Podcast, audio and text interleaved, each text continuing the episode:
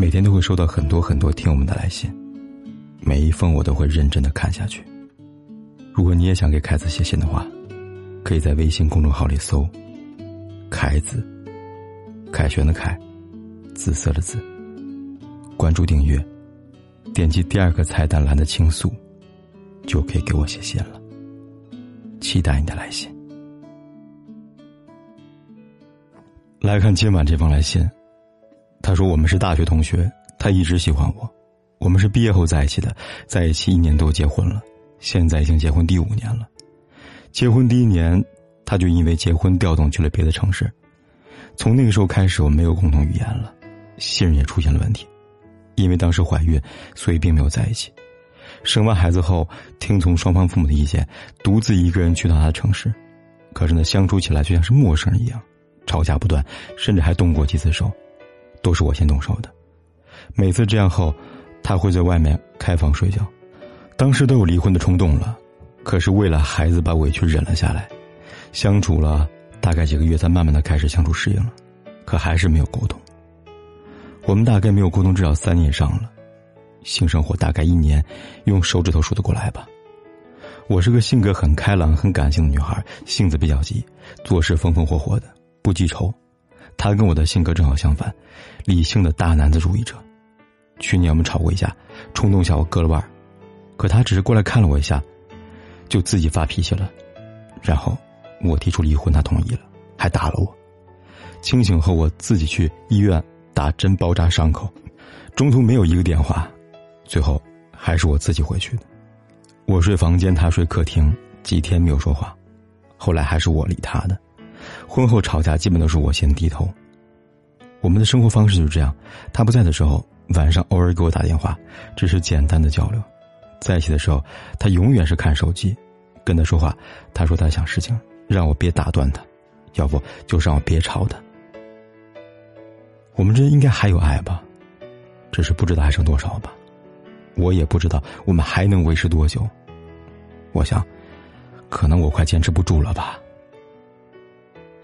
这位姑娘你好，你的来信凯哥我看到了。虽然你老公动手打了你，凯哥一直很反对会动手打你们的男人，也常常说会家暴男是绝对不能忍的，有一次会有两次，还会有三次。但看到你的来信，凯哥真的很想客观的说一句，可能你的原因会比较多一点吧。有一部分女生呢容易有个通病，你喜欢我，你追我，所以你理所当然把我当成公主。你就要凡事顺着我、由着我，如果不合我的意，就是不爱了、不在乎了，就要争论一方。总之呢，非要占了上风才行。这样性格的女孩呢，刚刚在恋爱的时候呢，会让男人觉得有点调皮、很可爱，可是相处的时间久了，就难免吃不消了，会觉得疲倦了。其实呢，想想也容易理解，偶尔闹闹情绪是情趣，天天闹就是悲剧了。夫妻之间的相处呢，是要相互信任的。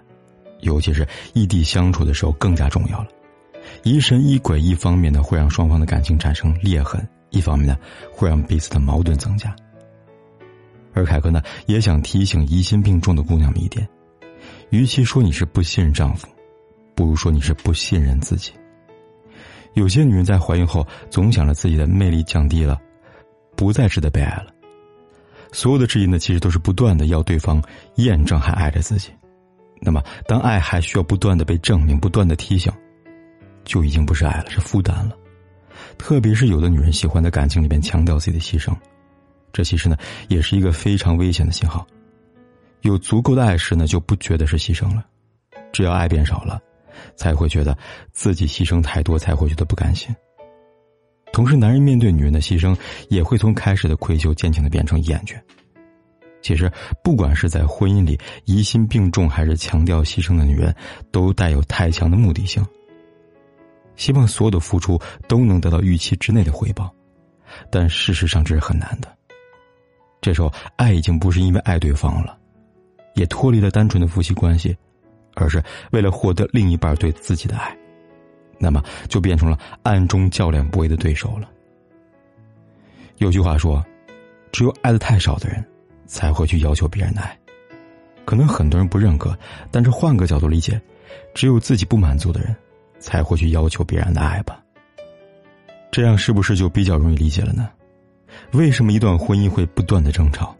其主要原因就是不满足对方给予的爱，包括动手，包括后期的割腕自杀，都是在试图寻找不同的方法来强求对方妥协和愧疚，由此换取爱。但这种做法，从来不会成功。毕竟，爱情是一种美好的、自愿的感情，而不是一种痛苦的、逼迫的感觉。我们仔细观察产生矛盾的夫妻，基本都和你有相同的问题，都希望对方付出更多的爱。这种更多的爱不一定是他爱你就够的，而是能够满足你期望的值的爱才算是爱。例如，你认为你吵架、你生气打他了，他都要打不还口、骂不还手才算是爱，是吧？而他认为你能够和和气气、理性的和他交流才算是爱啊！你们不仅是不满足于对方的付出，也都不认同对方的付出，这样的感情怎么会长久呢？又靠什么保持稳定呢？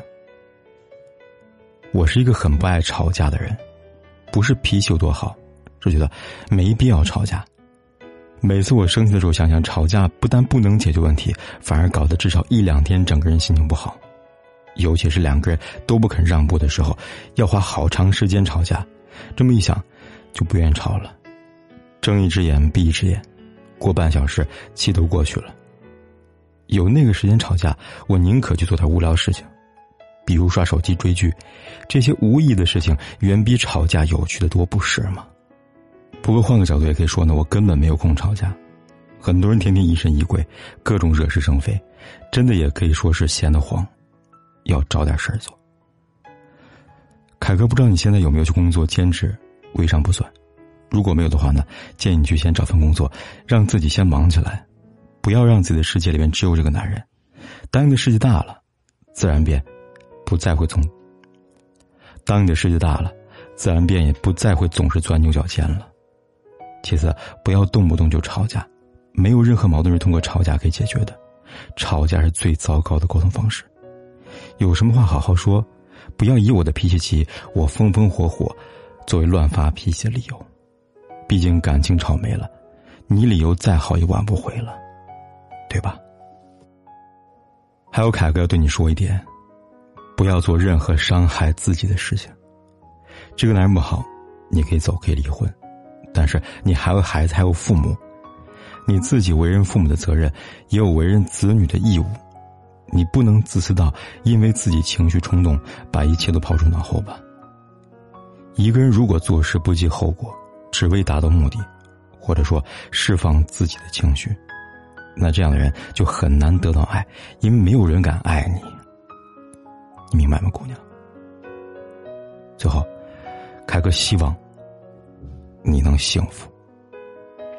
看完来信，欢迎大家在评论区留言。你们认为他们婚姻的问题出在哪儿呢？是女生问题多一点，还是男生问题多一点呢？大家又会给这个姑娘怎样的建议呢？等你的留言。修炼爱情的心酸。学会放好以前的渴望，我们那些信仰要忘记多难。好了，今晚的来信呢就说到这里了。如果你也想把你的故事和你的困扰告诉凯哥的话，可以来信告诉我。方法很简单，在微信里搜“凯子”，凯旋的凯，紫色的紫，点击关注。然后在第二个菜单栏里边选择“来信倾诉”，就可以给凯哥来信了。期待你的来信，我在这里等你。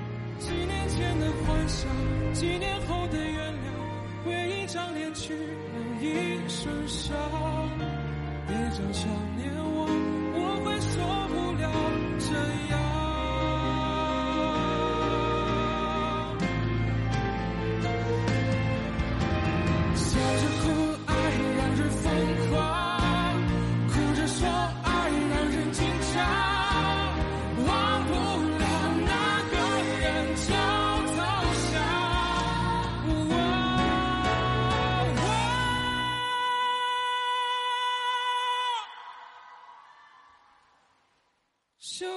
情的悲欢，我。们这些努力不简单，